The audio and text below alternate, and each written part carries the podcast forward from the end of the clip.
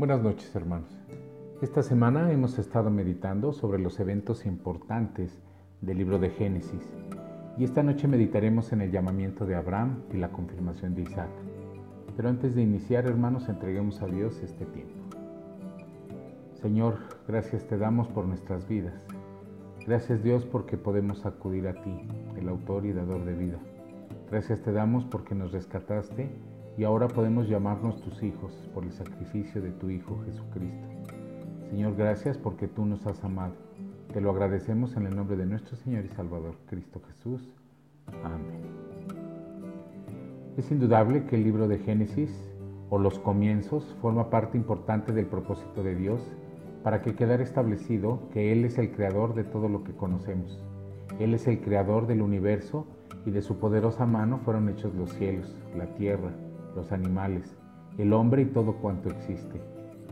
En el Génesis encontramos también las bases establecidas por nuestro Dios para que todo en su creación funcionara debidamente y nos provee de los lineamientos que el hombre debería llevar a cabo para una relación estrecha, correcta y de adoración hacia nuestro Creador.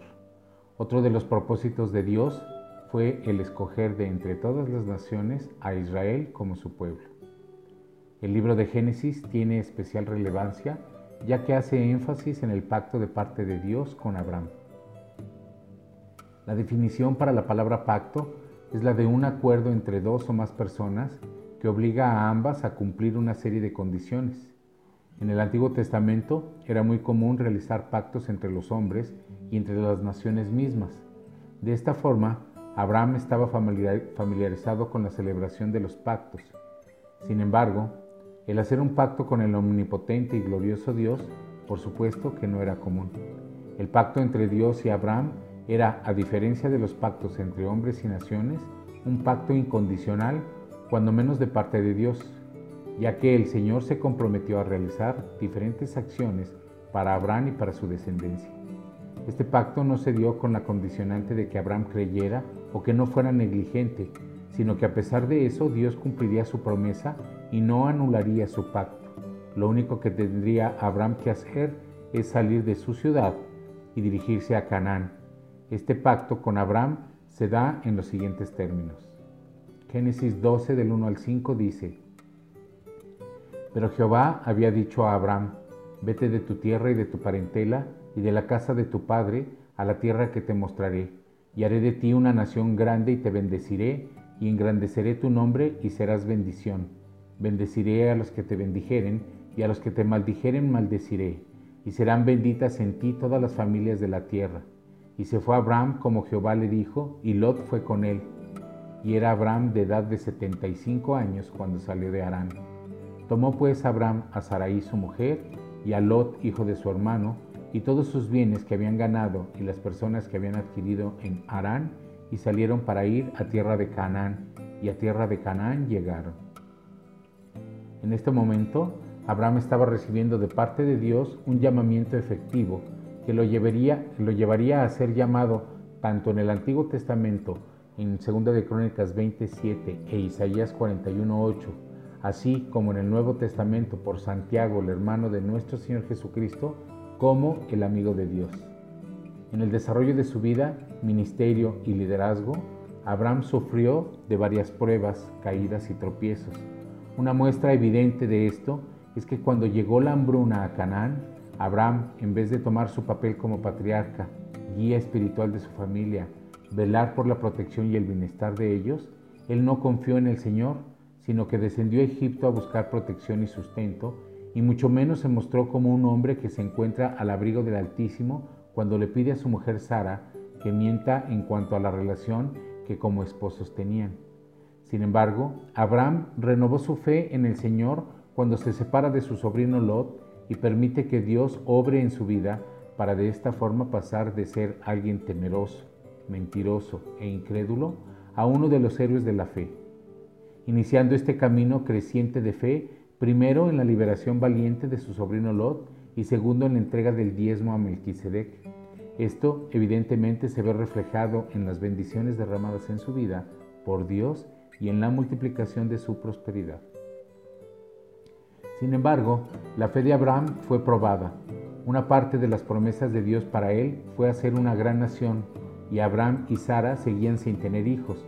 Cuando arribaron a Canaán, él tenía 75 años, y Dios cumplió su promesa cuando Abraham tenía 100 años, es decir, 25 años después.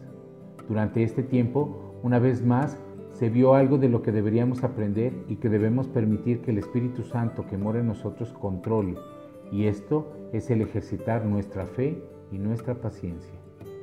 Dios solo tiene tres respuestas para nuestras peticiones, sí, no o espera. Sin embargo, qué difícil es aceptar en nuestra carne que la voluntad de Dios para nuestras vidas es perfecta y que lo que Dios determine será lo mejor para ella. El tener que esperar cuando nuestra carne dice ya, ahora, es sumamente difícil. Abraham y Sara hicieron algo que era legal y permitido en los usos y costumbres para los hombres de aquella época. Y esto era que Sara entregara a su marido, a su criada Agar, para que concibiera un hijo. Como todos sabemos, de esta unión nació Ismael. Abraham quería que Dios aceptara a Ismael como el hijo de pacto, pero los planes de Dios eran otros completamente distintos.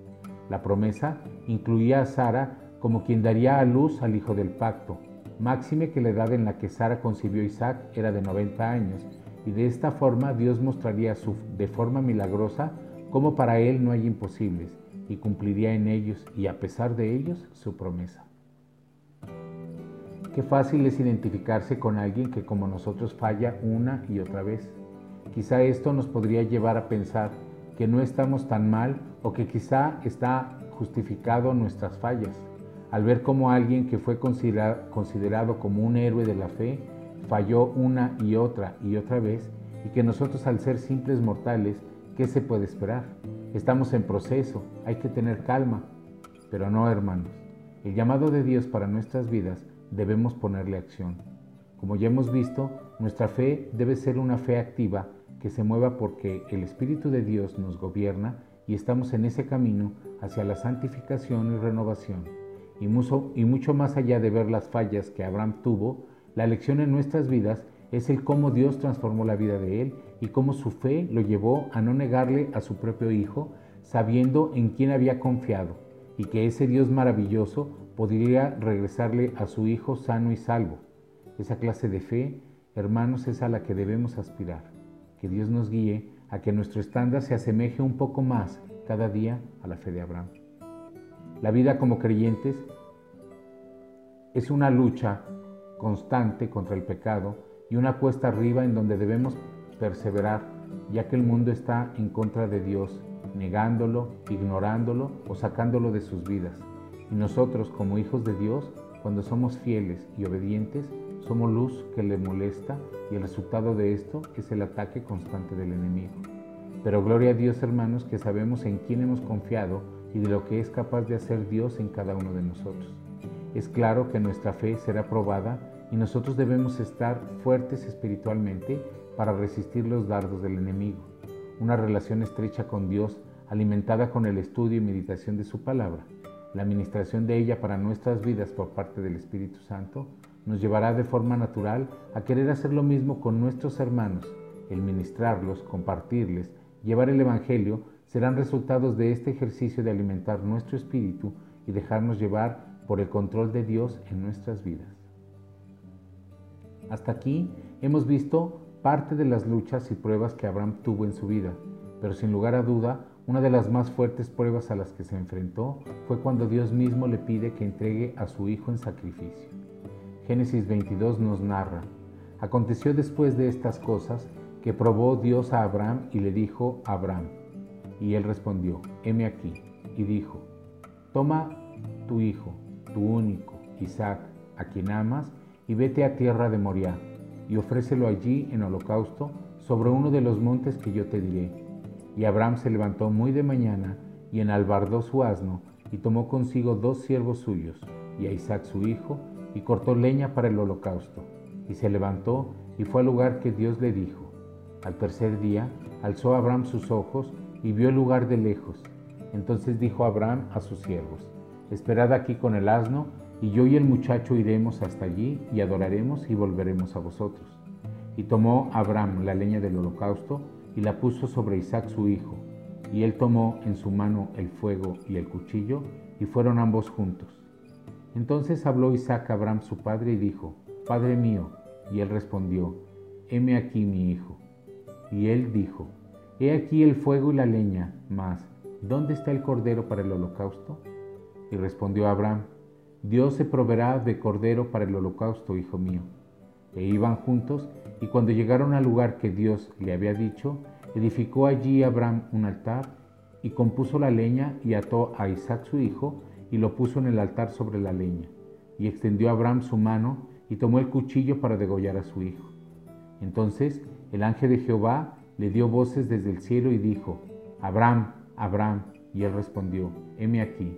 Y dijo, no, no extiendas tu mano sobre el muchacho, ni le hagas nada, porque ya conozco que temes a Dios, por cuanto no me rehusaste tu hijo, tu único.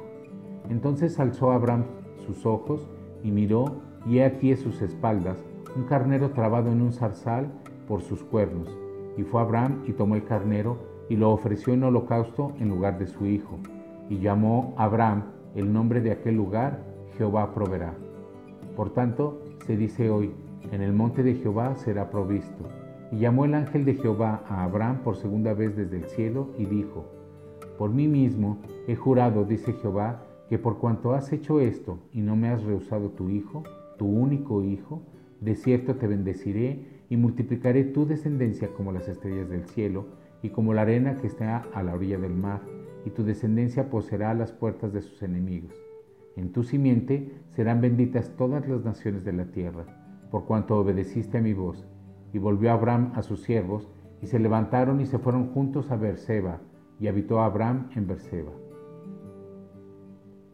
Abraham le había creído a Dios sobre que Isaac era el hijo de la promesa, y él sabía que Dios le devolvería a su hijo después del sacrificio.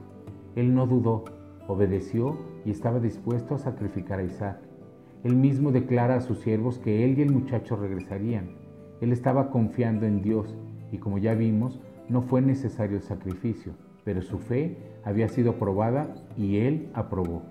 En este relato no debemos perder de vista que Isaac también estaba siendo probado. Este episodio de la vida de Abraham e Isaac nos muestra una analogía que nos refleja al mismo Dios entregando a su Hijo en sacrificio por nuestros pecados, proveyendo de esta forma con el Cordero perfecto para el sacrificio y pagar en lugar de nosotros. Asimismo, en el monte Moriah, Dios le proveyó a Abraham del Cordero para el sacrificio en lugar de Isaac, mostrando con esto que Dios nos ama y Cristo estuvo dispuesto a morir por todos y entregar el regalo, el regalo de la vida eterna a quien estuviera dispuesto a recibir esta maravillosa dádiva. Algo que no podemos perder de vista es que la actitud de Isaac en todo momento fue de obediencia. Y aunque la Biblia no nos describe si Isaac cuestiona más allá de su pregunta sobre ¿dónde está el Cordero? Asumimos que al ser Isaac un tipo de Cristo, fue obediente a lo que su padre Abraham estaba haciendo, pero sobre todo lo que Dios estaba obrando en sus vidas. Posteriormente, Dios confirma el pacto que había hecho con Abraham en Isaac. Génesis 26 nos narra. Después hubo hambre en la tierra, además de la primera hambre que hubo en los días de Abraham, y se fue Isaac a Abimelech, rey de los filisteos, en Gerar. Y se le apareció Jehová, y le dijo, No desciendas a Egipto, habita en las tierras que yo te diré, habita como forastero en esta tierra, y estaré contigo y te bendeciré porque a ti y a tu descendencia daré todas estas tierras y confirmaré el juramento que hice a Abraham tu padre. Multiplicaré tu descendencia como las estrellas del cielo y daré a tu descendencia todas estas tierras. Y todas las naciones de la tierra serán benditas en tu simiente, por cuanto oyó Abraham mi voz y guardó mi precepto, mis mandamientos, mis estatutos y mis leyes. Habitó pues Isaac en Gerar. De esta forma, Dios dio seguimiento en la vida de Isaac a la promesa hecha a su padre. Dios le da instrucciones específicas a Isaac de no salir de la tierra. Tal vez Isaac, al conocer la historia de su padre, se viera tentado a repetirla y Dios le asegura que estará con él y que lo bendecirá. Sin embargo, aunque fue obediente y se quedó en donde Dios le había indicado, algo que sí emuló Isaac fue el mentir por temor sobre la relación con Rebeca diciendo a los filisteos que era su hermana. Una vez más, nos damos cuenta cómo con tanta facilidad podemos repetir los errores y pecados de los que nos precedieron. Es pues nuestra tarea mantenernos alertas y fortalecidos en el Espíritu para hacer frente al pecado y presentar la buena batalla. Dios cumplió con el pacto que hizo con Abraham y su descendencia fue testigo y lo vieron, tanto Isaac y Jacob. Nosotros, al ser creyentes en nuestro Señor Jesucristo, formamos parte de esa bendición que nos alcanza por la misericordia de Dios en nuestras vidas. Demos gracias a Dios por su fidelidad y porque a pesar de nosotros sigue manteniéndonos a su lado, dependientes de Él y en espera del regreso de nuestro Señor Jesucristo. Que Dios te bendiga, hermano. Oremos. Dios, nuevamente te agradecemos porque nos muestras por medio de tu palabra el amor y cuidado que tienes para nuestras vidas. Gracias Señor te damos porque tu fidelidad es grande. Señor, te pedimos que tú nos guíes, llévanos de tu mano y te lo pedimos por los méritos de nuestro Señor y Salvador Jesucristo. Amén.